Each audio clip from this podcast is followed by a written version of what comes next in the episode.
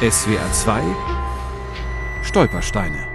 Ackertorweg 10, Konstanz. Hier wohnte Wilhelm Kleisler, Jahrgang 1889, Zeuge Jehovas. Verhaftet 1937, Gefängnis Konstanz. 1939 Konzentrationslager Dachau, dann Mauthausen.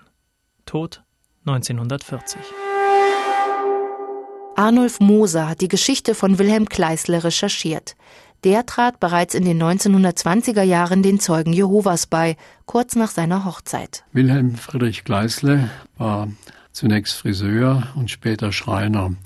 Er war auch in der Schweiz berufstätig und war als Zeuge Jehovas auch in der Schweiz aktiv und hat sich in Konstanz auch am Schriftenschmuggel aus der Schweiz beteiligt, wobei ihn seine Frau und seine älteste Tochter Anna auch unterstützt haben. Für mich war das wunderbar. Die Mutter hat so einen Kinderwagen gehabt, der so eine Vertiefung gehabt hat, und da konnte sie Literatur hineingeben.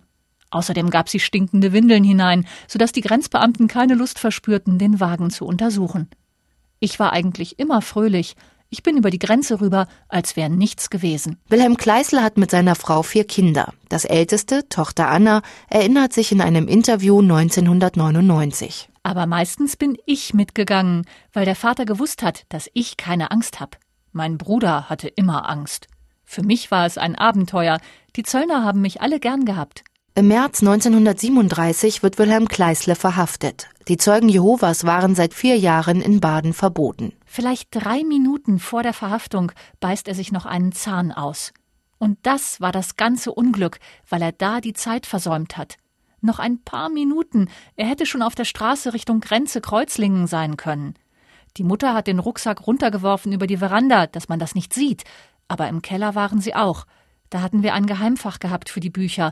Das haben sie alles beschlagnahmt. Wilhelm Kleisle wird zu sechs Monaten Haft verurteilt.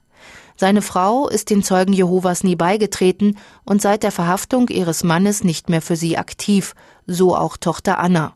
Die Mutter sicher auch aus Angst, das Sorgerecht für ihre Kinder zu verlieren. Ihren Mann sieht sie nie wieder. 1938, nach der Entlassung von der Gestapo, in sogenannte Überhaft genommen. Das heißt, die Haft lief einfach weiter und er wurde 1939 ins KZ Dachau überführt und später noch in das KZ Mauthausen. Dort ist er 1940 verstorben. SWR 2 Stolpersteine. Auch im Internet unter swr2.de und als App für Smartphones.